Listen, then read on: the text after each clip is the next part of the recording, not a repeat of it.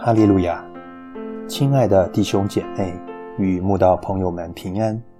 今天我们要分享的是《日夜流淌心中的甘泉》这本书中六月二十三日有能力出去这篇灵粮。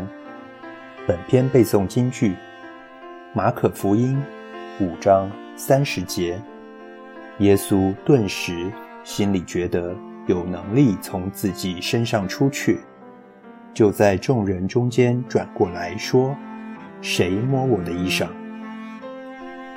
血漏这个棘手的妇科疾病，曾经在两千多年前折磨一个妇人长达十二年。可以想象，她那漫长的患病岁月何等难受、绝望、幽暗无光。她的同胞甚至会认为。他是不洁净的，而排斥他，不与他有所来往。他也会因生此病而不能去圣殿敬拜神。如此肉体与心灵双重的创伤，肯定让他生不如死，痛不欲生。所以，他愿意花尽所有求医，就算在好些医生手里受了许多苦。也在所不惜，只是他的病情一点也不见好转。那些求医的经历，只有让他的病势越来越重而已。好在他是个对神有信心的人。当他听见耶稣医病赶鬼的神迹，心里就想着：只要能够去摸耶稣的衣裳穗子，就必痊愈了。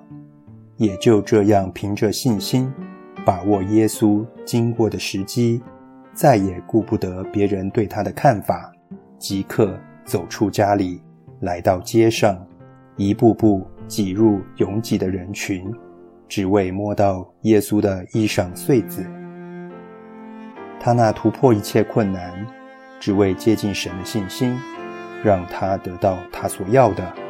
当他从耶稣背后。摸到他的衣裳穗子，立刻有能力从耶稣身上出去。就在那戏剧性的一刻，十二年来血流不止的血漏，立刻就止住了。